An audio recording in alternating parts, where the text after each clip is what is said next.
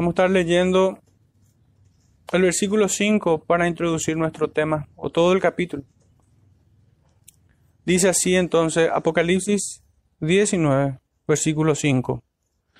Y salió del trono una voz que decía, Alabad a nuestro Dios todos sus siervos y los que le teméis, así pequeños como grandes. Hermanos, pueden sentarse, el Señor les bendiga, bendiga su palabra en medio nuestro y prospere este sermón en el corazón de cada uno de nosotros. Hermanos, el título de este sermón es Alabad a vuestro Dios, todos sus siervos, los que le teméis. He tomado este versículo para englobar todo el mensaje que vamos a estar encontrando aquí y nuestra y nuestro propósito en esta mañana es ver el argumento, el fundamento, la fuerza, aquello que impulsa esta adoración, esta alabanza al Señor. Y ciertamente nosotros debemos cantar con el entendimiento. Dice el Señor que tales adoradores Dios busca que le adoren en espíritu y en verdad. La adoración al Señor tiene que ver con palabras que comunican y que poseen un, significado en sí mismo. Entonces nosotros no solamente debemos cantar al Señor, leer su palabra, orar, predicar, llevar su evangelio, extender el reino de los cielos en esta tierra por medio de su evangelio, sino que también lo hemos de hacer con el corazón comprometido, con todo nuestro ser. Si nosotros cantamos al Señor o si oramos al Padre sin el corazón, estamos pecando a la manera que, que el Señor acusó a aquellos israelitas de su tiempo diciéndoles que este pueblo de labios me honra, mas su corazón está lejos de mí. El salmista dice en el Salmo 115, versículo 13, bendecirá a los que le temen a Jehová, a pequeños y a grandes. Y la pregunta sería, ¿puede alguien temer aquello que no conoce? Realmente un temor consciente, un temor reverente, es el que es demandado de todo hijo de Dios. Si no fuera así en aquel día, en aquel día de Jesucristo, no temerán, sino que sufrirán terror y espanto, que no es lo mismo. Mucha gente lo toma de una manera negativa o, dice, no, no puede ser, no puede ser que el temor esté en el corazón del creyente. Y sin embargo, sí, porque el profeta dice, el profeta Isaías dice que Jehová sea vuestro temor y vuestro miedo. A Él santificad, dice. Entonces, ciertamente, el temor es algo propio del corazón de todo creyente. Si alguien no teme al Señor, es un insolente. Peca como Satanás. Hermanos, para, para buscar un paralelo y que nos introduzca por medio de imágenes de vuelta al texto de Apocalipsis, vayamos al libro del profeta Ezequiel, capítulo 43, donde vamos a estar encontrando los mismos elementos que hemos leído aquí, pero en un lenguaje un poco más asequible. Ezequiel capítulo 43, los primeros versículos dice así, me llevó luego a la puerta, a la puerta que mira hacia el oriente y he aquí la gloria de Dios de Israel que venía del oriente, y su sonido era como el sonido de muchas aguas, y la tierra resplandecía a causa de su gloria. Y el aspecto de lo que vi era como una visión, como aquella visión que vi cuando vine para destruir la ciudad, y las visiones eran como la visión que vi junto al río Quebar, y me postré sobre mi rostro. Y la gloria de Jehová entró en la casa por la vía de la puerta que daba al oriente. Y me alzó el espíritu y me llevó al atrio interior. Y he aquí que la gloria de Jehová llenó la casa. Y oí uno que me hablaba desde la, desde la casa, y un varón estaba junto a mí, y me dijo, Hijo de hombre, este es el lugar de mi trono, el lugar donde posaré las plantas de mi pie, en el cual habitaré entre los hijos de Israel para siempre, y nunca más profanará la casa de Israel mi santo nombre. Ni ellos, ni sus reyes, con sus fornicaciones, ni con los cuerpos muertos de sus reyes en los lugares altos.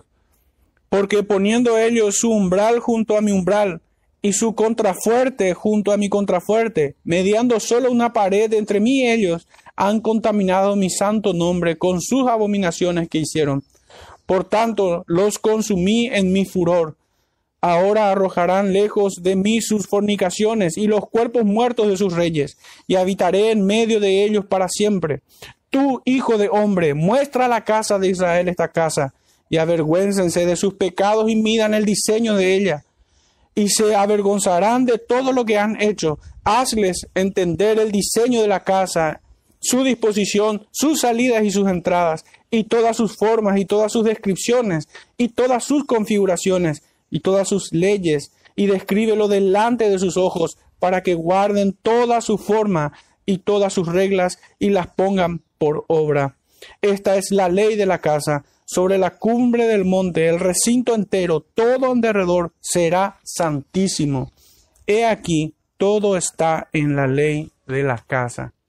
Hermanos, acá nosotros vemos una imagen de un Dios realmente temible, de un Dios que purifica su casa, de un Dios que purifica esta tierra. Y para ello, hermanos, no solamente regenera a un pueblo para sí, para que abandone el pecado definitivamente en la regeneración de todas las cosas, en la segunda venida de Cristo, en aquel día, sino que también ha de fulminar y destruir a todo aquel que viene con sus fornicaciones, a todo aquel que contamina el atrio de Jehová.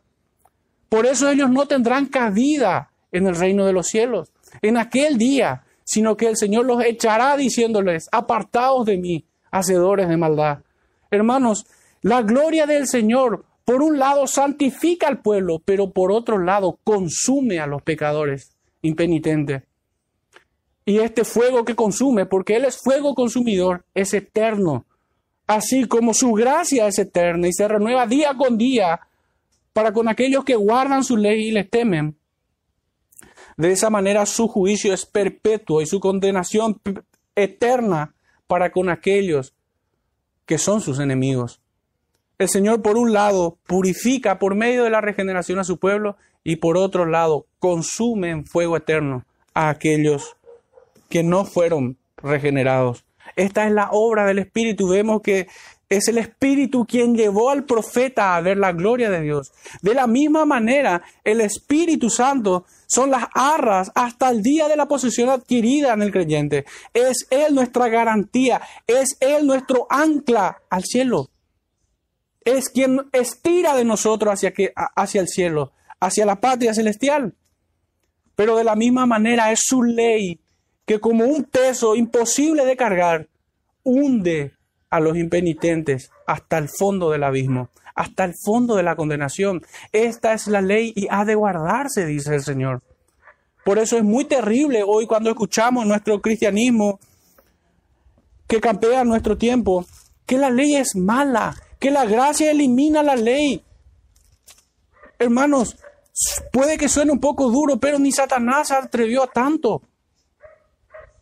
Ni él se atrevió a contraponer la gracia con la ley. De ninguna manera, ¿cómo pudiera estar separado la gracia de la ley si la ley vino a ser un ayo a Cristo, en quien reside toda la gracia? El don de Dios para el creyente. Entonces es un absurdo tal, tal teoría. Y hemos de corregir y reprender en el temor a Jehová a quienes proponen lo contrario, sean hermanos o no lo sean. De hecho que no podemos estar seguros de que fuesen hermanos aquellos que desprecian la ley o que la desechan. Pero ciertamente quienes tendrán parte en ese reino eterno de Dios, en la gloria eterna, delante de su gran trono, son los que tuvieron parte entre los santificados. Hermanos, estábamos leyendo el Salmo 103 y en la primera sección que hemos leído, dice en el verso 17, más la misericordia de Jehová es desde la eternidad hasta la eternidad, dice. Antes de la fundación del mundo, en la eternidad pasada, si pudiéramos decir, hasta la eternidad futura, en la presencia del Señor, en el día del reposo eterno y cuyo anticipo de esa eternidad es su día santo, domingo. Y, dice el texto que se renueva sobre los que le temen. Fíjense, esa es una condición sobre los que le temen. Y abajo hay una promesa. Y su justicia sobre los hijos de los hijos. Eh, punto y coma. Porque muchos quieren reducirlo hasta acá nada más esta promesa. Pero esta promesa tiene un gran distintivo, pudiéramos decir un condicionante para poder ser entendido rectamente. Y es que el versículo 18 nos dice sobre los que guardan su pacto y los que se acuerdan de sus mandamientos para ponerlos por obras. Hermano, entonces la promesa de la salvación, de la redención eterna en Cristo Jesús, no es para quienes dicen ser hijos y desprecian su ley. No es para ellos. No es tampoco una, una, una promesa que se tenga que dar por, como, por una cuestión dinástica, porque son mis hijos, porque son hijos de creyentes. No, no funciona de esa manera.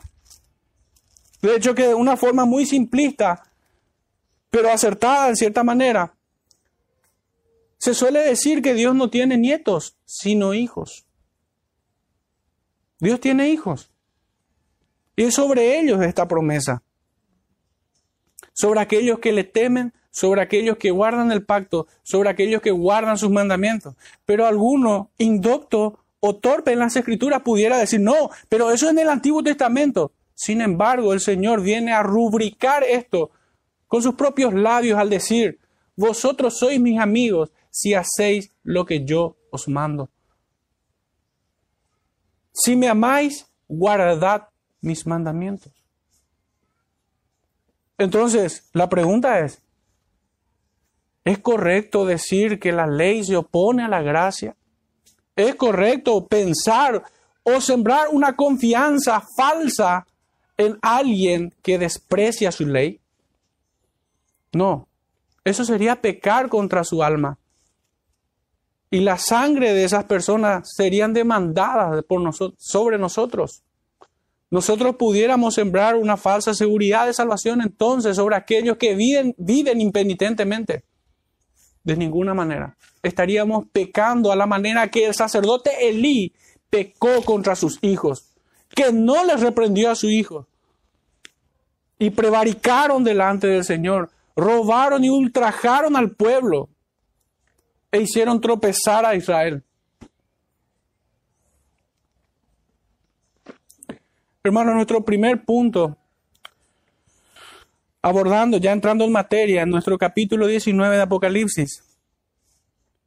Se va a dividir el, todo el capítulo en cuatro puntos. Creo que es una división natural que nos presenta el texto. El primer punto va desde el, desde el versículo 1 al verso 6. Y para tener un panorama completo del capítulo, esta primera sección lo subtitulé de esta manera, Loas a Dios por su justicia. Nuestro segundo punto abarca desde el verso 7 al 10 y el subtítulo es Gocémonos por las bodas del Cordero.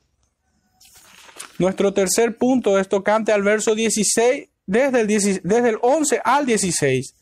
Y el subtítulo es El jinete que salió venciendo y para vencer. Y nuestro cuarto y último punto, desde el verso 17 al 21, los enemigos vencidos son vencidos y condenados, para finalmente sacar conclusiones acerca de esta gran imagen que se extiende desde el capítulo 17 al, 19 y que es un paralelo más de los anteriores que hemos visto.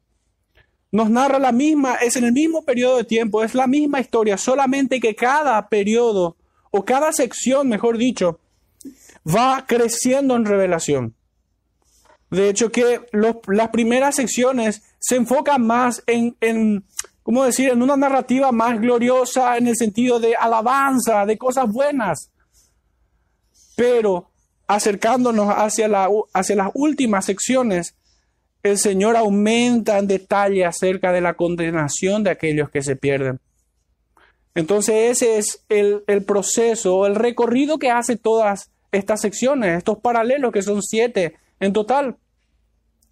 Para quienes vinieron siguiendo toda esta serie de Apocalipsis, sabrán dónde comienza y termina cada, cada paralelo o sección. Bueno, leamos entonces nuestros primeros seis versículos. Dice, después de esto oí una gran voz de gran multitud en el cielo, que decía, aleluya, salvación y honra y gloria y poder son del reino, son del Señor Dios nuestro, porque sus juicios son verdaderos y justos, pues ha juzgado a la gran ramera, ha corrompido, que ha corrompido a la tierra con su fornicación y ha vengado la sangre de sus siervos de la mano de ella. Otra vez dijeron, aleluya, el humo de ella sube por los siglos de los siglos. Y los veinticuatro ancianos y los cuatro seres vivientes se postraron en tierra y adoraron a Dios que estaba sentado en el trono y decían, amén, aleluya. Y salió del trono una voz que decía, alabad a nuestro Dios todos sus siervos y los que teméis, así pequeños como grandes. Y oí como la voz de una gran multitud, como el estruendo de muchas aguas, y como la voz de grandes truenos que decía, aleluya, porque el Señor nuestro Dios Todopoderoso reina. Hermano, hasta aquí nuestro primer punto. Recordemos para enfocar toda esta sección el subtítulo. Loas a Dios por su justicia. Hermanos, aquí hay una palabra que notablemente aparece solamente en este capítulo, en todo el Nuevo Testamento. En todo el Nuevo Testamento y es aleluya. Es lo primero que escucha el apóstol. Aleluya. Aleluya. ¿Y qué significa esta palabra? En hebreo, su significado es una gran exclamación a quien es digno de ser alabado, en este caso Dios, glorificado grandemente con júbilo resplandeciente. En su significado griego, en realidad el griego toma el significado del hebreo tiene el mismo significado, pero es presentado como un imperativo. Dios debe ser adorado. Es un mandamiento. Y al ser un mandamiento, también es una necesidad para nosotros. No solamente para nosotros, sino que todo hombre debe adorar. Todo lo que respira debe adorar al Señor. El no hacerlo convenientemente es pecar contra un Dios grande y temible. Entonces en Hebreos entendemos que es una exclamación a quien es digno de ser alabado, glorificado grandemente con júbilo resplandeciente. Pero en el griego, tomando el significado del hebreo, es presentado de manera imperativa. Podemos decir que es urgente adorar al Señor. Hermanos, y eso debe marcar en nosotros ¿Cómo venimos a adorar al Señor? ¿Cómo venimos? Nos levantamos a última hora. Entretenemos en la mente su bendita palabra. De nuestros labios salen oraciones al despertar el alba. ¿Cómo nos encontramos ante esta verdad de que Dios debe ser adorado? Pero no es cualquier adoración. No es una adoración como la ofrecen los paganos a sus ídolos de madera y de yeso. Una adoración sin entendimiento, porque adorar a la piedra o adorar a la madera es realmente hacerlo sin entendimiento. Adorar a algo que es invento de su propia imaginación. No, nosotros debemos adorar con un conocimiento de Dios. Y este conocimiento viene por la palabra de Dios. Y es aplicado al corazón de nosotros. Y nuestra mente es renovada en nuestro entendimiento por la obra del Espíritu Santo. Entonces no se trata de cualquier adoración, sino una adoración en espíritu y en verdad. Aquí vemos entonces una vez más la adoración a Dios y al Cordero que ya lo hemos visto a lo largo de todo este libro. Hermanos, pudieran abuelo de pájaro ir viendo en el capítulo 4, verso 9 al 11. También en el capítulo 5, verso 12 al 13. También en el capítulo 7, verso 10 al 12. En el capítulo 11, verso 15 al 18. En el capítulo 14, 2 al 3. Hermanos, esta adoración se vino repitiendo varias veces en este libro. Eso no hace más que enfatizarnos la urgencia, la necesidad de adorar a Dios. Nosotros necesitamos, no Dios de nosotros. Que se entienda bien, por favor. Dios no necesita de nosotros. Somos nosotros quienes necesitamos adorar a nuestro Dios. Hermanos, ¿por qué el, el, hombre vive en esta tierra insatisfecho de todo lo que posee? Porque no tiene a Dios, porque no tiene aquello que es más importante, porque no ha buscado el reino de Dios y su justicia. Hermanos, ni todas las riquezas de este mundo podrá saciar al hombre, ni todos los placeres, porque la criatura tiene una necesidad de adorar a su Creador.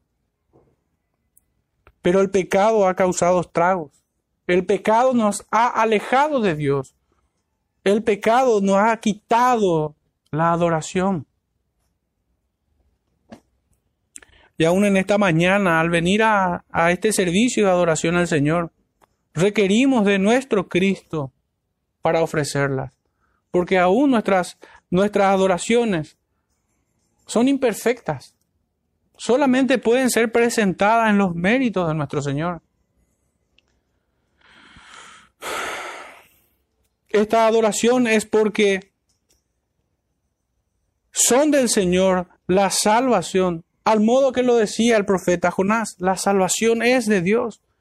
La honra, la gloria y el poder. Así entonan esta aclamación las huestes angélicas, porque sus atributos brillan triunfante en todo, en toda su fuerza, a la vista de todos.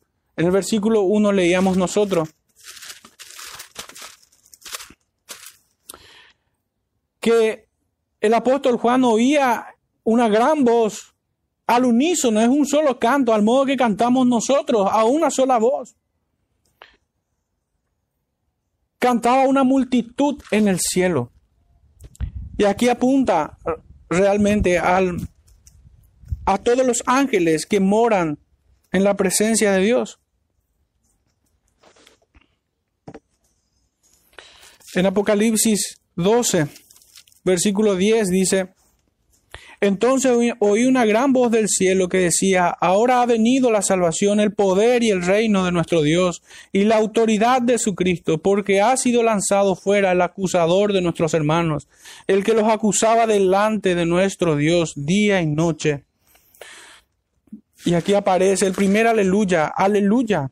Salvación y honra y gloria y poder son del Señor Dios nuestro. Y hermanos, el fundamento de este aleluya es tremendo. Porque este aleluya es por sus juicios, que son verdaderos y son justos. Es una confirmación de lo que ya habíamos leído en, en Apocalipsis 15.3, donde leemos, y cantan el cántico de Moisés, siervo de Dios, y el cántico del Cordero diciendo, grandes y maravillosas son tus obras, Señor Dios Todopoderoso, justos y verdaderos son tus caminos, Rey de los santos. Entonces este primera, este primer aleluya es por sus juicios. Este aleluya es también porque Él ha juzgado eh, a la gran ramera. El capítulo anterior, el domingo pasado, habíamos leído en el verso 2 y 3, y clamó con voz potente diciendo, ha caído la gran Babilonia, y se ha hecho habitación de demonios y guarida de todo espíritu inmundo, y albergue de toda ave inmunda y aborrecible, porque todas las naciones han bebido del vino del furor de su fornicación, y los reyes de la tierra han fornicado con ella, y los mercaderes de la tierra se han enriquecido de la potencia de sus deleites. Hermanos, esta es, es esta ramera que ha sido derrotada, que ha caído, que el Señor lo ha vencido. Este aleluya también es porque Dios ha vengado la sangre de sus siervos. Leíamos nosotros en Apocalipsis capítulo 6, versículo 10. Y clamaban a gran voz diciendo, ¿hasta cuándo, Señor, santo y verdadero, no juzgas y vengas nuestra sangre en los que moran la tierra? En el capítulo 10 no, perdón, capítulo 8, verso 5, dice, y el ángel tomó el incensario y lo llenó del fuego del altar y lo arrojó a la tierra. Y hubo truenos y voces y relámpagos y un terremoto. El Señor ha vengado, vengará la sangre de todos los inocentes, contestará esta oración cabalmente. Este aleluya también es porque el horno de ella, el humo de ella, sube por los siglos de los siglos. Así dicen todos nuestros primeros versículos. Esto está en el versículo 3. Otra vez dijeron, aleluya, y el humo de ella sube por los siglos de los siglos. El profeta Isaías se pronunciaba en estos términos, pero ya en nuestro, en nuestro libro de Apocalipsis, capítulo 14, leíamos nosotros en el verso 11, y el humo de su tormento sube por los siglos de los siglos y no tienen reposo de día ni de noche los que adoran a la bestia y a su imagen, ni nadie que reciba la marca de su nombre. Hermanos, es este el contenido del aleluya.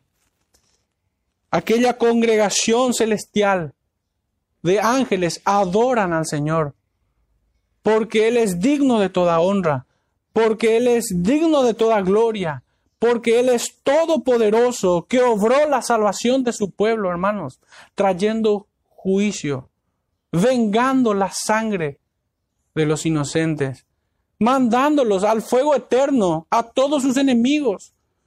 Y por los siglos de los siglos el humo de su condenación sube desde el infierno. Es el humo de, ella, de esta Babilonia, de esta gran ramera, de todos aquellos quienes son enemigos del Señor. De esta manera el gozo es consumado. El profeta Isaías en el capítulo 34 nos dice, verso 8 al 10, porque es día de venganza de Jehová, año de retribuciones en el pleito de Sión, y sus arroyos se convertirán en brea y su polvo en azufre y su tierra en brea ardiente. No se apagará de noche ni de día, perpetuamente subirá su humo, de generación en generación será asolada. Nunca jamás pasará nadie por ella. Hermanos, esta es la venganza del gran rey por su pueblo, por Sión, por su amada esposa y, la cobrará a esta gran ramera que leíamos en, en este paralelo, en esta gran sección. Porque toda oposición nunca más será en su juicio. Es consumado la salvación del pueblo de Dios de sus verdugos. La persecución cesará para siempre. La adoración, hermanos, se expande y se amplía con toda la congregación de sus redimidos. Los veinticuatro ancianos junto con los querubines, se postraron y adoraron a Dios, que está sentado en su trono, porque el cumplimiento de todas sus promesas ha llegado. El Señor ha prometido ciertamente desde tiempos antiguos la retribución a todos aquellos que perseguían a su pueblo. El salmista nos, nos dice en el capítulo 115, Versículo 13 al 18. Bendecirá a los que le temen a Jehová, a pequeños y a grandes. Aumentará Jehová bendición sobre vosotros, sobre vosotros y sobre vuestros hijos. Benditos vosotros de Jehová que hizo los cielos y la tierra. Los cielos son los cielos de Jehová y ha dado la tierra a los hijos de los hombres. No alabarán los muertos, ajá, ni cuantos descienden al silencio. Pero nosotros bendeciremos Ajá, desde ahora y para siempre. Aleluya. Hermanos, esta adoración será completa, será perfecta, porque ya no habrá resquicio ni sombra del pecado en aquel día. Y podremos cantar, hermanos, sin que el corazón nos traicione, sin que, sin que nuestros pensamientos se desvíen. Adoraremos al Señor por su justicia y nuestros corazones no nos engañarán más. Y lo digo de esta manera porque a veces es difícil asimilar la justicia de Dios como la razón por la cual Él debe ser adorado. Hermanos, Dios es glorificado en su justicia, esta brilla resplandecientemente. Y si bien ciertamente Dios es amor, también es fuego consumidor.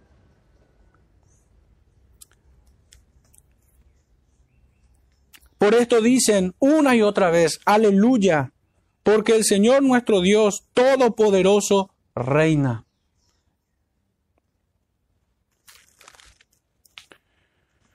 El profeta Ezequías también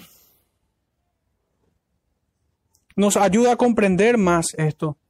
Capítulo 1, verso 24 dice, y oí el sonido de sus alas cuando andaban, como sonido de muchas aguas, como la voz del omnipotente, como ruido de muchedumbre, como el ruido de un ejército cuando se paraban. Bajaban sus alas. Está pronto con su ejército a cobrar venganza de sus enemigos. En, en Éxodo, capítulo 15, también leemos en el verso 18, Jehová reinará eternamente y para siempre. Y finalmente el Salmo 146.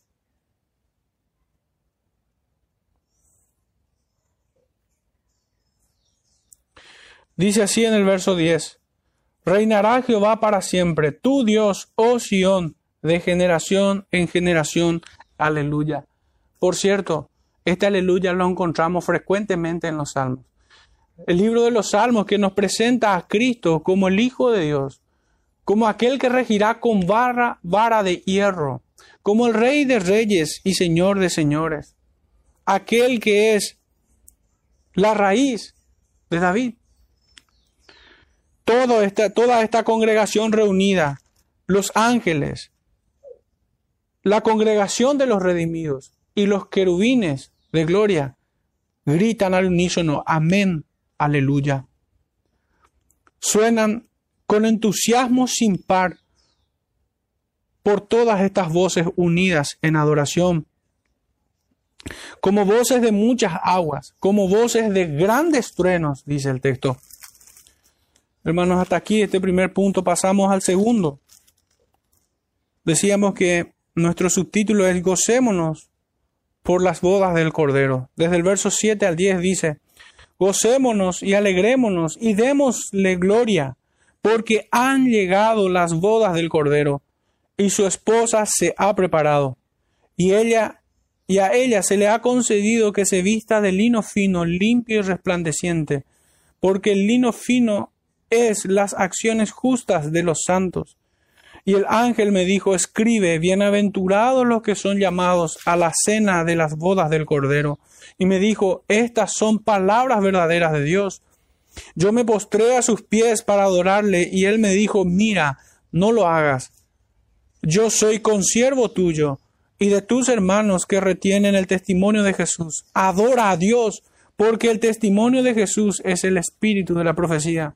Hermano, y esta es una imagen muy tierna, pero también debe ser tenida con reverencia. Fíjense que el apóstol Juan eh, estando absorto de toda esta gran imagen de la gloria de Dios, de la alabanza que Él recibe en los cielos, Él se inclina para adorarle a este ángel. Y este ángel le detiene. Él se presenta como un consiervo suyo. Impide que Él peque, porque solamente Dios es digno de toda adoración. El Dios trino. Dios Padre, Hijo y Espíritu Santo. Pero hermanos, esta es una imagen que nos muestra a nosotros cómo debemos comportarnos unos con otros. Nosotros también debemos hacer lo mismo. Aunque muchas veces sea un tanto ingrato o incómodo tener que exhortar, tener que corregir o redarguir, tener que advertir del error. No siempre vamos a contar con, las, con la bendición que tuvo el ángel de ver a un Juan humilde, de recibir la exhortación. también debemos recibir la enseñanza del apóstol Juan, de tener ese corazón humilde, de ser pobre de espíritu, realmente. Y no recibir con un corazón altivo, con un corazón vengativo o resentido la exhortación, ni al momento de recibirla, ni después de haberla recibido. Hermanos, nosotros debemos ser de quienes dan gracias a Dios por la corrección. Debemos ser de aquellos que ven en la disciplina el favor de Dios, el trato paternal de Dios. Porque el texto eso es lo que nos enseña, de que Dios azota al que tiene por hijo, castiga al que tiene por hijo. Sin embargo, aquellos que se quedan sin disciplina son bastardos. Son aquellos que se conducen a esta condenación y haciendo aplicaciones un poco más concretas. Hermanos, nosotros como padres, si no corregimos a nuestros hijos, le estamos tratando como bastardos. Estamos fortaleciendo su rebeldía. Y la rebeldía, hermanos, la escritura también nos enseña que es como pecado de adivinación, como pecado de idolatría. Ciertamente entonces los padres que no corrigen a sus hijos son como aquellas brujas que enseñan hechicería a sus hijos. Quienes retienen la disciplina son ministros de Satanás, sea en la casa, sea en la iglesia, sea en la vida privada de cada uno. Si uno conoce el pecado de su prójimo, no debe callar. No debe callar. Y es en este sentido que el corazón no nos debe engañar y pensar que no corregirlo nos unirá más a la persona. Pudiera ser, pero en condenación, pero separados completamente de Cristo. Entonces vemos esta tierna imagen donde el ángel le corrige al apóstol Juan y le dice, no, no lo hagas. Pero hermanos, esto solamente va a ocurrir también si es que nosotros vivimos como familia, si es que nosotros vivimos cercanos, interesados de nuestra cotidianidad, porque ¿cómo pudiéramos llevar esto a la práctica? ¿Cómo pudiéramos nosotros estar en el tiempo oportuno? ¿Cómo pudiéramos ser instrumento de Dios para bendecir al hermano en esta forma si somos distantes, si nos alejamos de la iglesia, si ponemos barreras el uno al otro? Es imposible. Es imposible. Entonces debe haber un compromiso. Ciertamente debemos ser como amigos. Así nos trata el Señor. Como hermanos. Así nos trata el Señor. Como discípulos suyos. Recordemos la reprensión que le hizo al apóstol Pedro. Dura fue. Y él la recibió. Lo propio hizo el apóstol Pablo. Y él la recibió. Una gran exhortación termina siendo esta imagen tierna del ángel con el apóstol Juan. Pero hermanos, aquí hay motivo de gozo, hay motivo para alegrarse, porque mientras que la ramera es juzgada y condenada, la iglesia que es su amada es desposada. Esta es la consumación de una historia de amor, porque ciertamente el profeta Oseas dice en el capítulo 14, de pura gracia los amaré. El profeta Isaías en el capítulo 54 nos dice, versículos 4 al 8, no temas pues, no serás confundida y no te avergüences porque no serás afrentada, sino que te olvidarás de la vergüenza de tu juventud y de la afrenta de tu viudez. No tendrás más memoria, porque tu marido es tu hacedor.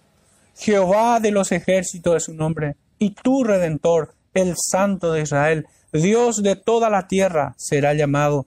Porque como a mujer abandonada y triste de espíritu te llamó Jehová, y como a la esposa de la juventud que es repudiada, dijo el Dios tuyo. Por un breve momento te abandoné, pero te recogeré con grandes misericordias. Con un poco de ira escondí mi rostro de ti por un momento, pero con misericordia eterna tendré compasión de ti, dijo Jehová tu redentor. Esta es la historia de amor. Hermano, su pacto es un voto cumplido por el Señor.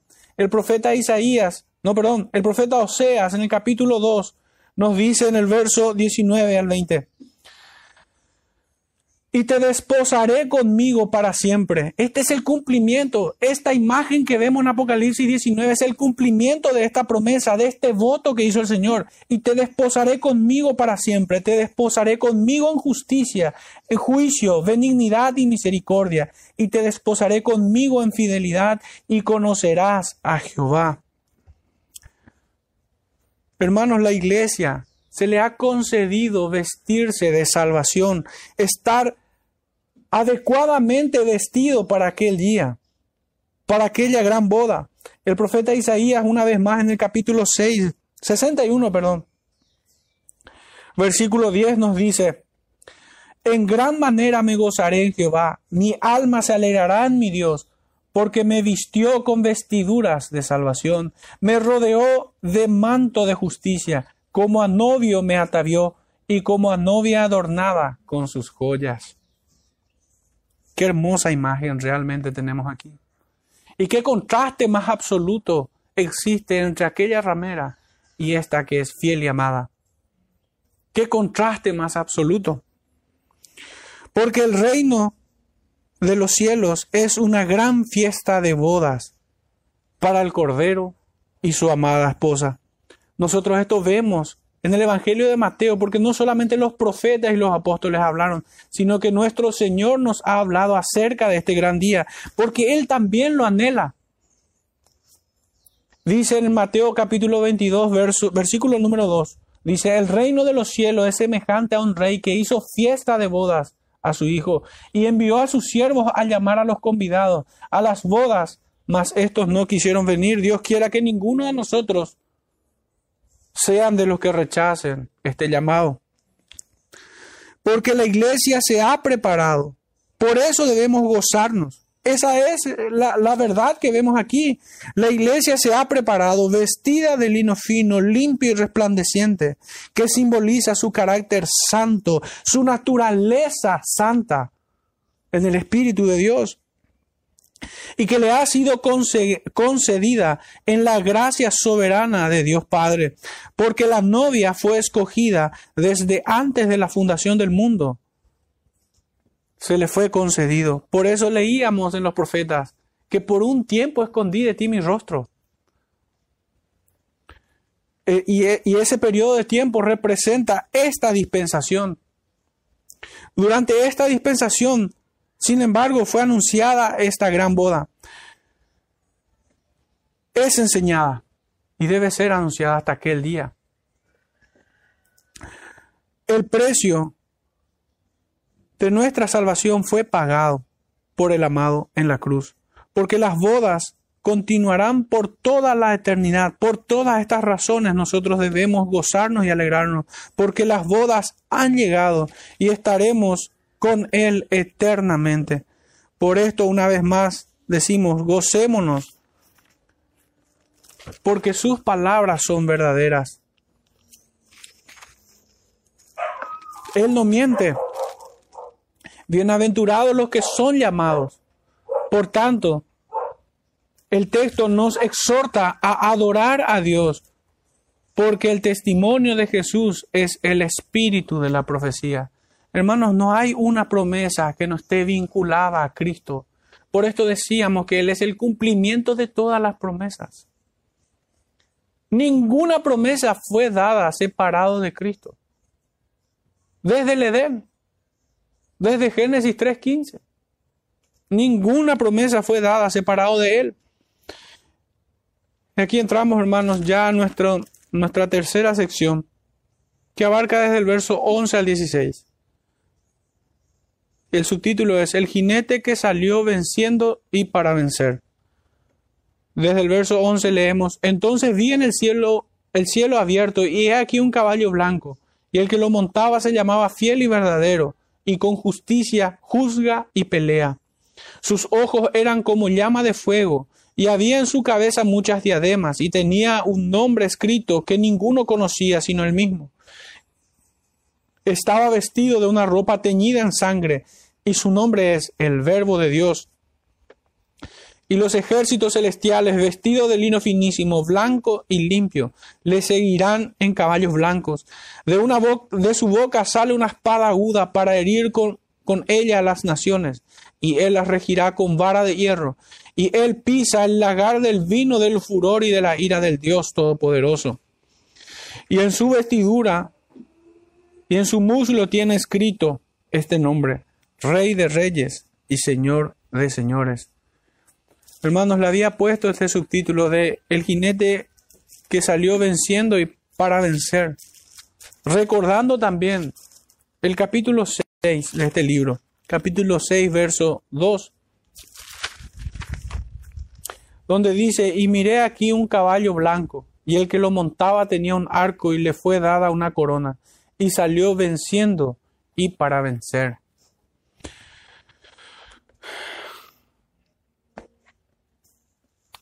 Hermanos, en esta sección tenemos nosotros una descripción de este jinete que monta el caballo blanco, que lidera a su ejército, que también van montados en caballos blancos, que van vestidos, así como toda la congregación de los redimidos, de vestidos de lino finísimo, blanco y limpio, montados en caballos blancos. El texto, el versículo 11 nos decía, que viendo el cielo abierto, he aquí un caballo blanco, y el que lo montaba se llamaba fiel y verdadero, y con justicia juzga y pelea. El rey montado sobre el caballo blanco, leíamos en el versículo capítulo 6, verso 2, llamado fiel y verdadero, así como Cristo se presenta a su iglesia en el capítulo 3, 14, a una de sus iglesias. Recordarán en, esa, en esa sección, 3.14 dice, escribe al ángel de la iglesia en la Odisea, he aquí el amén, el testigo fiel y verdadero. Él es el santo y verdadero. Leíamos también en el versículo 7 del mismo capítulo. Escribe al ángel de la iglesia en Filadelfia. Esto dice el santo, el verdadero, el que tiene la llave de David, el que abre y ninguno cierra, y el que cierra y ninguno abre. Él es un rey, Él es el rey, juez y guerrero. El salmista es esto lo que nos enseña.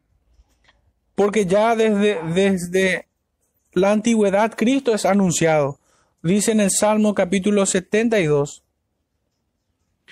versículos, los primeros dos versículos dice, oh Dios, da tus juicios al rey y tu justicia al hijo del rey él juzgará a tu pueblo con justicia y a tus afligidos con juicio. También el profeta Isaías. Hay tantos versículos, pero tan solo tomaremos dos. Isaías capítulo 11.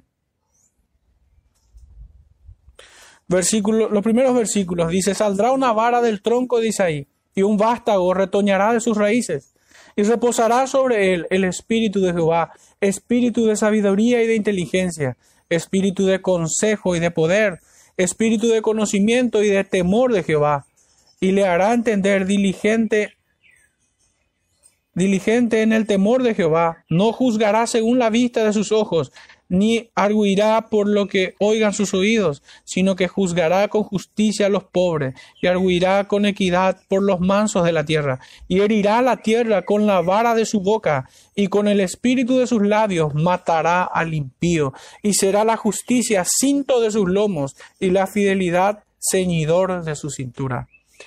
Hermanos, sabemos de quién habla, de aquel que también es presentado como consejero, admirable, príncipe de paz, Padre eterno, el poderoso que camina delante de su pueblo.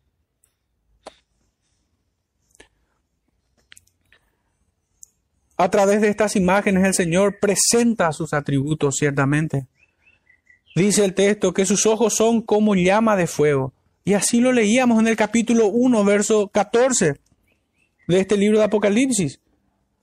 Dice, su, su cabeza y sus cabellos eran blancos, como blanca lana, como nieve, sus ojos como llama de fuego.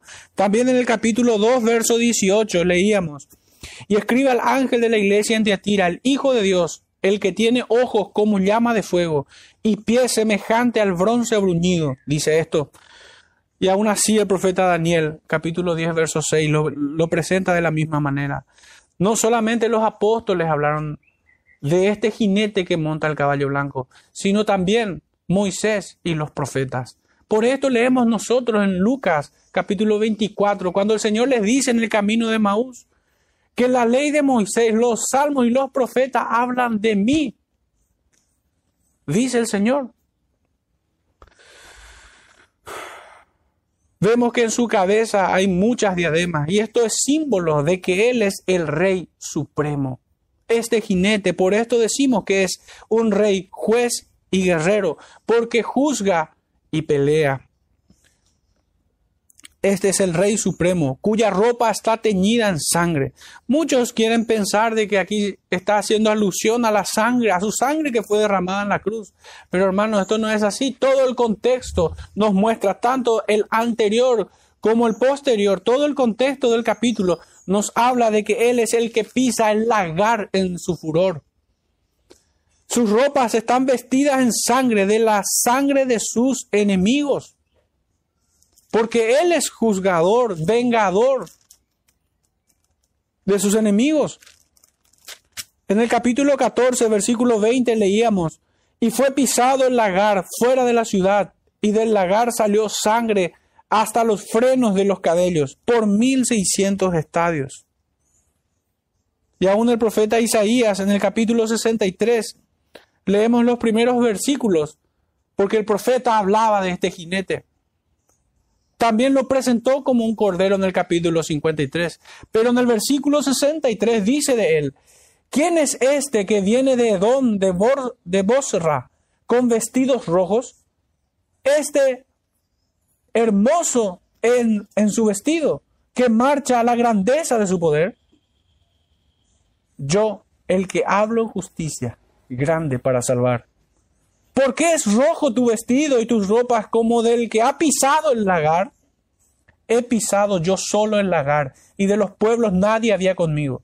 Los pisé con mi ira y los hollé con mi furor, y su sangre salpicó mis vestidos y manché todas mis ropas, porque el día de la venganza está en mi corazón y el año de mis redimidos ha llegado. Miré y no había quien ayudara y me maravillé que no hubiera, hubiera quien sustentase. Y me salvó mi brazo y me sostuvo mi ira. Y con mi ira holgué los pueblos y los embriagué en mi furor y derramé en tierra su sangre. Hermanos, creo que ahora está mucho más claro ya nos hemos dado cuenta de que el libro de Apocalipsis debe ser interpretado por la palabra de Dios. La Biblia debe ser interpretada por la Biblia. La Biblia es su mejor intérprete. Advertíamos en sermones pasados que es un error interpretar la Biblia con otro libro, con otra fuente de información. Sabemos nosotros de que este libro utiliza más de 400, 400 imágenes del Antiguo Testamento. Entonces, esta, estas vestiduras manchadas en sangre o teñidas en sangre, ¿qué simboliza? El juicio de Dios. La venganza que vino a cobrar sobre todos sus enemigos. Así nos enseña el profeta Isaías. Es notable incluso que ciertos comentaristas omiten o se niegan a tratar estos temas acerca de la ira fulgurante de un Dios santo, que es vengador y fuego consumidor. Algunos lo atenúan un poco y tratan de minimizar tocándolo fugazmente nada más estos temas. Como si la justicia de Dios fuese menos que su misericordia. ¿Cómo pudiera ser que su atributo de justicia sea inferior a su misericordia?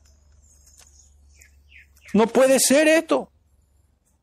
Y de esta manera, ya desde tiempos antiguos, el error, guiado por la mente de Satanás, ha tratado de silenciar esta gran doctrina acerca del juicio de Dios. Hasta parece inapropiado, incómodo, una falta de respeto, una ofensa, o incluso llegan a decir que no somos predicadores de Dios, que no somos hijos de Dios cuando predicamos acerca de su justicia. Cuando llamamos al arrepentimiento solamente quieren escuchar palabras endulzadas, almibaradas. Pero hermanos, es terrible error esto.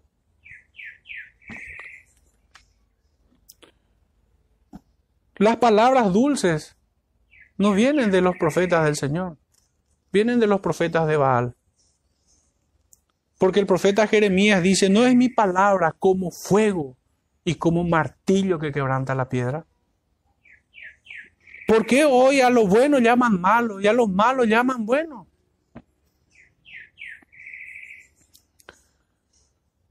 Entonces vemos, hermanos, en esta terrible imagen de sus vestidos teñidos en sangre, la, fulgurante o fulgurante justicia de Dios, que será conocida por todos aunque hoy sea resistida por muchos, en aquel día todos la verán.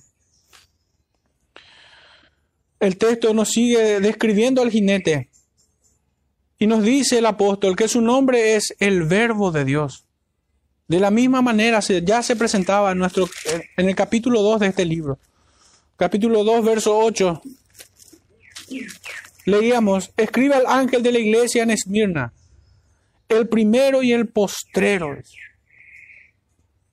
En el capítulo 3, versículo 14, la última parte dice, 3.14 dice, el principio de la creación de Dios. Y hermano, ¿a dónde estoy llevando? A Juan 1, 1, donde nosotros leemos, en el principio, Él es el principio de la creación. Y acá leemos, en el principio era el verbo, y el verbo era con Dios, y el verbo era Dios. En el versículo 14 leemos, y aquel verbo fue hecho carne y habitó entre nosotros y vimos su gloria, gloria como del unigénito del Padre, lleno de gracia y de verdad. De su espada sale, perdón, de su boca sale una espada aguda, nos dice el texto. Pero esto no es algo nuevo en este libro. Recordemos, hermanos, que estamos avanzando sobre siete paralelos que nos cuenta una sola historia. Nos habla de uno solo que es fiel y verdadero. En el capítulo 1, verso 16, leíamos, tenía en su diestra siete estrellas, de su boca salía una espada aguda de dos filos, y su rostro era como el sol cuando resplandecía en su fuerza. Capítulo 2, 12. Volvíamos a leer, escriba al ángel de la iglesia en Pérgamo, el que tiene la espada aguda de dos filos, dice esto. Y el versículo 16, por tanto, arrepiéntete, pues si no, vendré a ti pronto y pelearé contra ellos con la espada de mi boca. Hermanos, ¿contra quiénes el Señor va a pelear en aquel día? Contra los impenitentes, contra los que resisten el llamado al arrepentimiento aquellos quienes son llamados a las bodas del Cordero. La invitación de, es de esta manera, es como sigue, arrepiéntete, porque el reino de los cielos se ha acercado a vosotros. Este ha sido el mensaje de los profetas. Este ha sido el mensaje de Dios cuando salvó a Adán y a Eva. Cuando Noé fue, predicó por 120 años. Cuando los profetas nos advertían una y otra vez al pueblo de Israel. Esta es la manera en que las bodas del Cordero fueron dadas por boca de Juan el Bautista. Cuando él comenzaba a, predicar diciendo, arrepentíos, el reino de los cielos se ha acercado. Nuestro Señor y aún todos los apóstoles. ¿Por qué la iglesia ha de cambiar hoy la invitación que Dios hace a todo pecador? ¿Por qué se ha de adulterar el llamado a las bodas del Cordero? Hermanos, nosotros no podemos hacer el llamado a las bodas del Cordero con Dios tiene un plan para tu vida.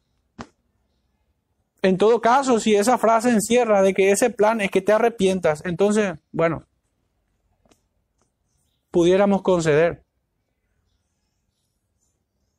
Pero muchos presentan el llamado a las bodas del Cordero como si fuera una invitación a Disney. Como si fuera que vamos a, a ir a un parque de diversiones. No, este conocimiento de que de su boca sale una espada aguda, hermanos, debe infundir en nosotros temor. Porque Él es juzgador de todas estas cosas. Y ciertamente hemos de probarnos si estamos o no en la fe.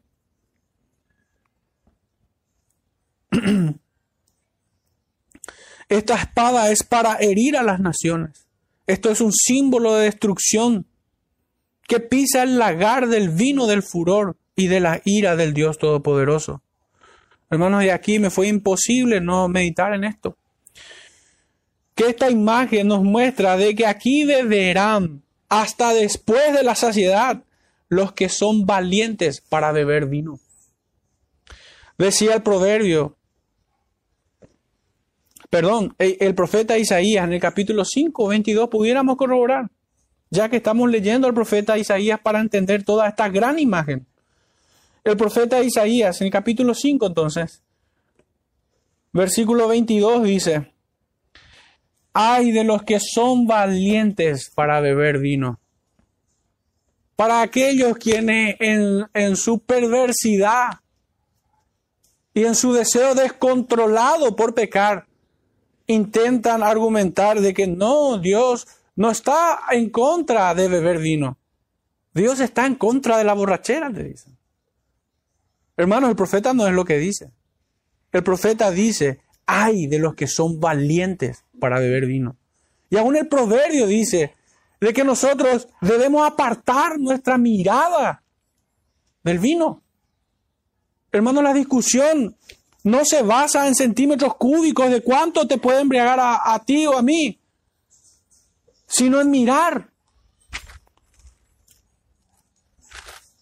Proverbios capítulo 23,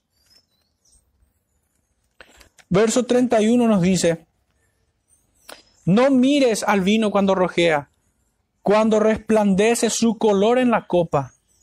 No mirar, dice. ¿Y por qué? ¿Cuál es la fuerza de este consejo proverbial? Y es porque el Señor hará beber de su gran ira a estos que son valientes para beber vino. Es una imagen terrible. Aún después de la saciedad seguirán bebiendo por toda la eternidad. Hermanos, yo no estoy haciendo ninguna exageración y no estoy trayendo una idea que esté ajena a esta doctrina. Porque en cada pasaje de las escrituras donde nosotros vemos que el vino es bebido por los hombres, hay maldición. ¿Qué pasó cuando Noé bebió? ¿Qué pasó cuando Lot bebió? ¿Qué pasó cuando Sansón bebió? Hermanos, siempre hay maldición. Siempre hay juicio de Dios sobre los hombres y sobre los pueblos y sobre las familias que son dados, que son valientes para beber vino, que tienen coraje para mirar al pecado y aún introducirlo en su boca. Hermanos, es contrario a la obra del Espíritu Santo. Porque ¿qué, ¿qué hace el Espíritu Santo en el creyente? Nos mantiene alertas, nos mantiene velando, agudiza nuestro entendimiento. Pero ¿qué hace el vino? Entontece y estupidece al hombre. Dice que le hace mirar cosas extrañas. Se entra suavemente. Y es que es pecado. Y el pecado es una estafa porque te promete al inicio un momento fugaz de placer, pero ese momento fugaz de placer está unido a una condenación eterna. Por eso el pecado es una estafa. ¿Quiénes serán valientes para beber vino? ¿Quiénes se atreverán a beber de la ira de Dios? En los profetas leíamos que muchos llegan a vender a sus niños por ramera y por alcohol. Por eso es inaceptable que, que el tema se quiera plantearlo en términos de borrachera o de centímetros cúbicos. Por esto decía que aquí beberán hasta después de la saciedad quienes son valientes para beber vino, los que desprecian el proverbio de no mirar al vino cuando rojea. Dice el, apóstol Juan que este jinete regirá con vara de hierro, de hierro, invocando al salmista en el, en el, capítulo 2, verso 9. Y en su muslo lleva escrito este nombre, Rey de Reyes y Señor de Señores.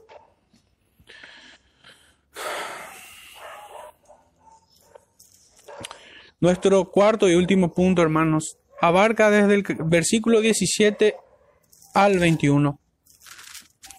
Y el subtítulo es, los enemigos son vencidos y condenados.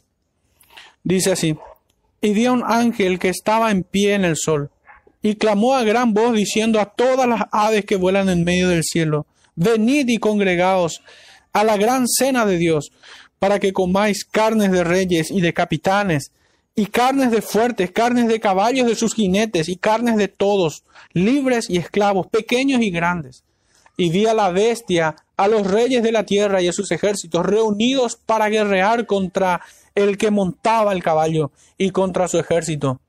Y la bestia fue apresada y con ella el falso profeta, la segunda bestia sería, ¿no? Que había hecho delante de ellas las señales con las cuales había engañado a los que recibieron la marca de la bestia y habían adorado su imagen. Estos dos fueron lanzados vivos dentro de un lago de fuego que arde con azufre. Y los demás fueron muertos con la espada que salía de la boca del que montaba el caballo. Y todas las aves se saciaron de las carnes de ellos. Qué imagen tan terrorífica.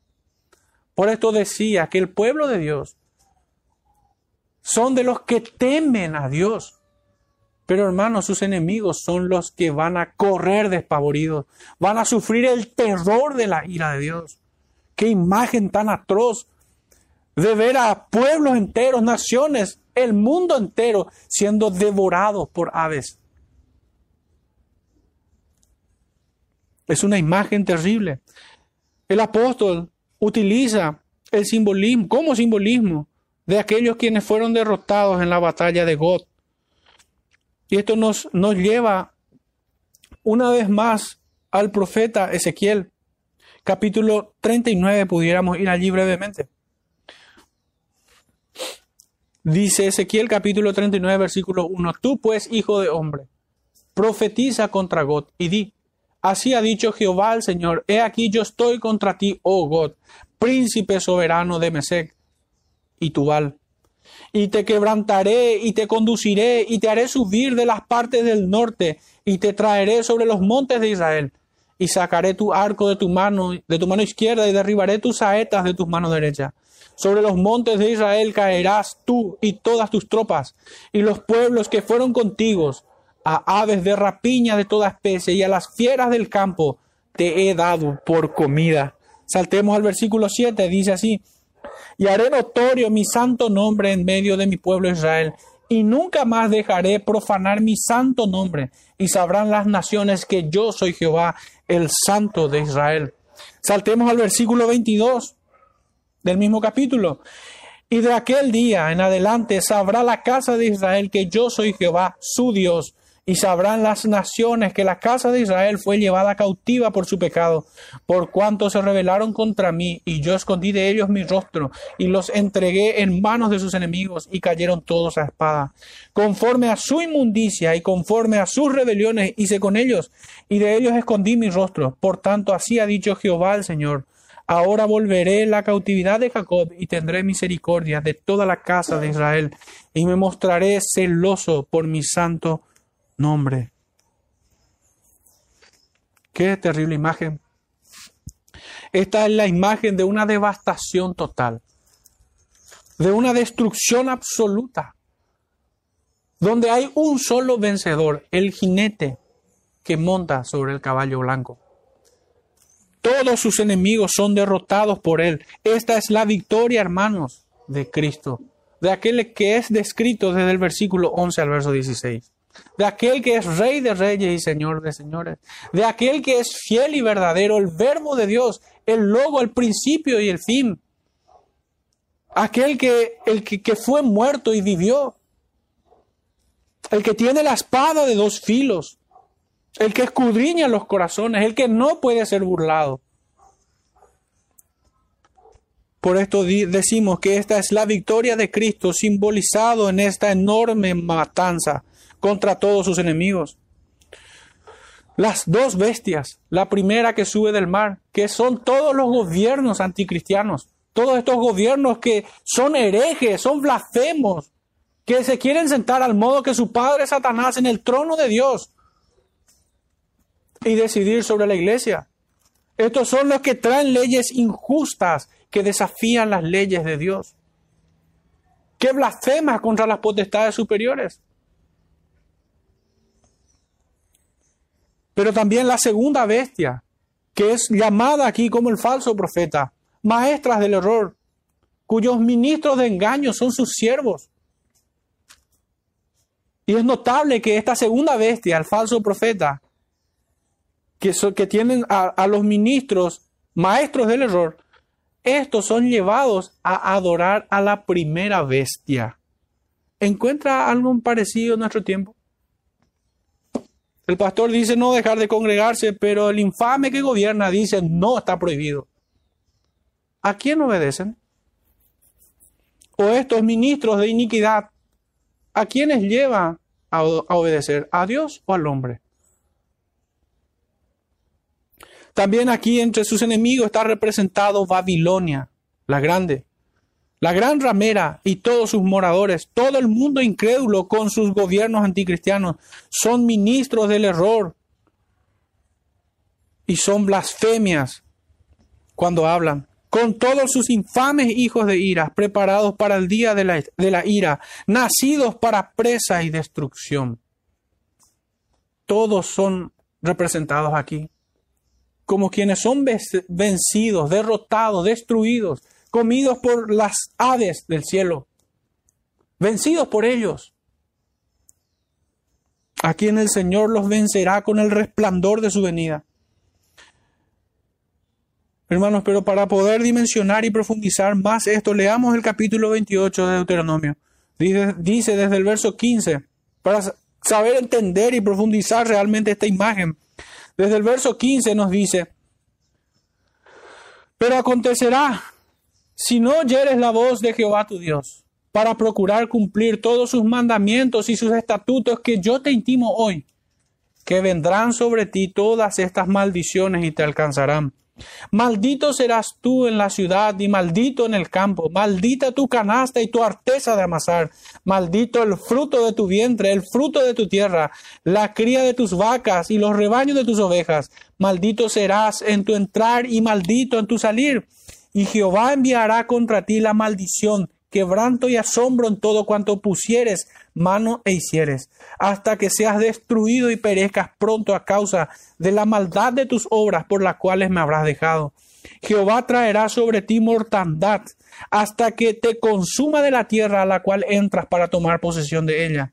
Jehová te herirá eh, de tisis, de fiebre, de inflamación y de ardor, con sequía, con calamidad repentina y con añublo, y te perseguirán hasta que perezca y los cielos que están sobre tu cabeza serán de bronce, y la tierra que está debajo de tu pie de hierro.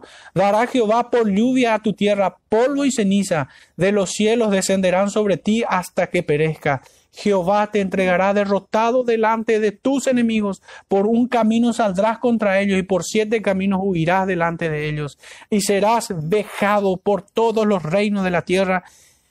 Finalmente, y tus cadáveres servirán de comida a toda ave del cielo y fiera de la tierra, y no habrá quien las espante. Hermanos, nosotros decíamos hace un momento de que todas las promesas se cumplen en Cristo, así también todas sus amenazas. estas palabras son verdaderas, nos dice el apóstol Juan.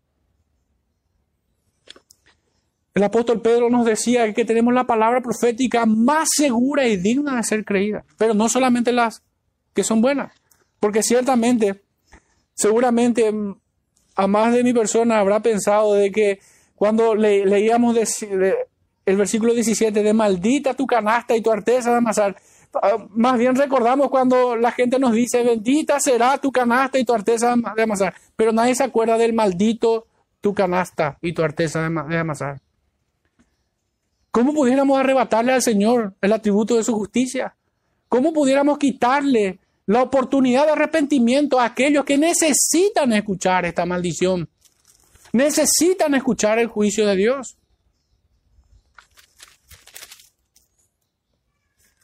Hermanos, el cristiano no está llamado a ser como Gandhi. El cristiano está llamado a ser como Cristo y hacer sonar estas trompetas hablar con voz en cuello como lo hizo el profeta Isaías. Y así como muchos siervos del Señor en nuestro tiempo dicen que no somos payasos para entretener, sino somos profetas de Dios que llaman al arrepentimiento.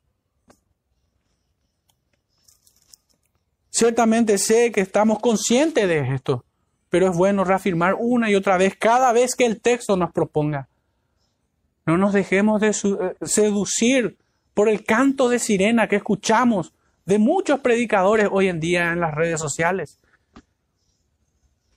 Hay muchos que, predican con la voz tenue y pausada. otros te hablan de palabras grandilocuentes, intentando seducirte en tus emociones o, o en el orgullo intelectual. Pero hermano, la palabra de Dios no es para endulzar ni para entretener es para temer delante de Dios. Así lo dice el profeta Jeremías. Tiemblo delante de tus santas palabras, dice. En el capítulo 23, verso 9.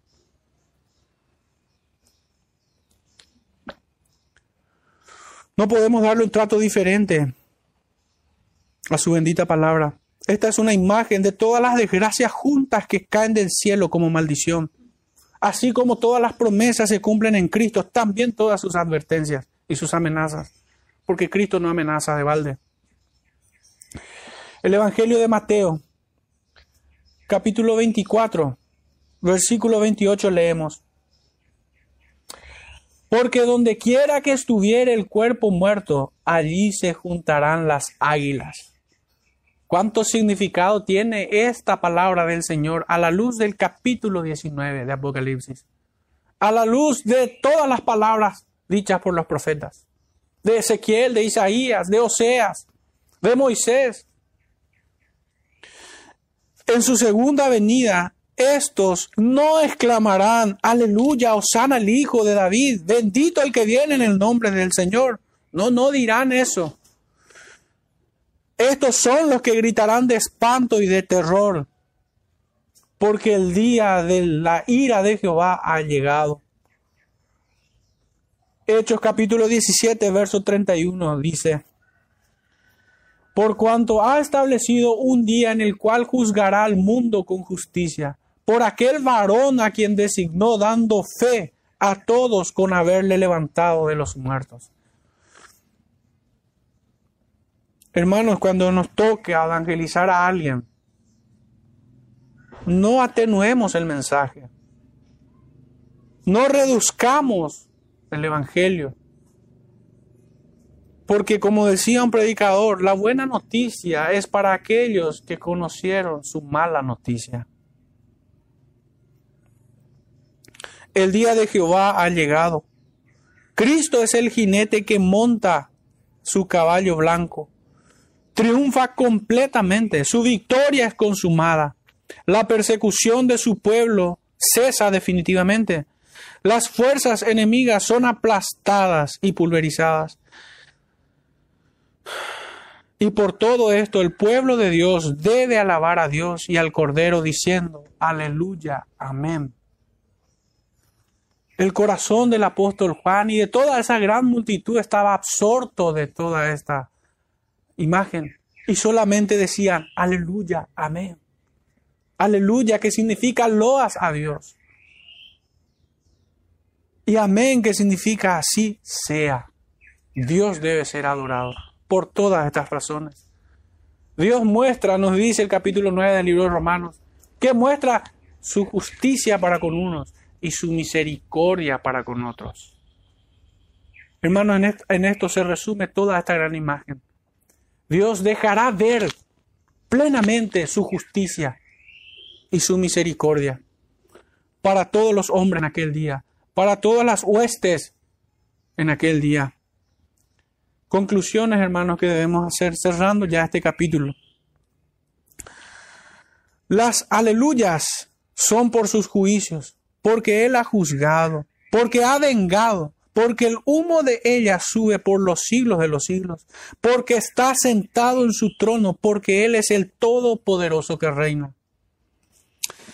Hermanos, debemos gozarnos y alegrarnos por las bodas del Cordero, porque han llegado, porque el esposo pagó el precio, porque la esposa está preparada, porque hemos sido llamados a la cena de las bodas del Cordero, porque sus palabras son verdaderas, porque Jesús es el espíritu de la profecía.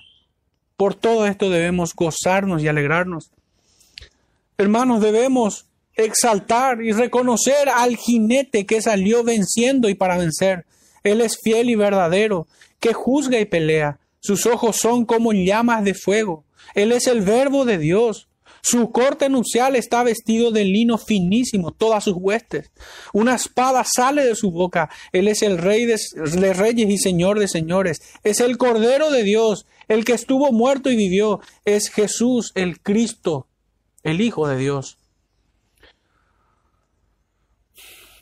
También en este capítulo hemos visto que sus enemigos son vencidos y condenados. Las dos bestias, Babilonia y todos sus moradores, son lanzados al fuego eterno.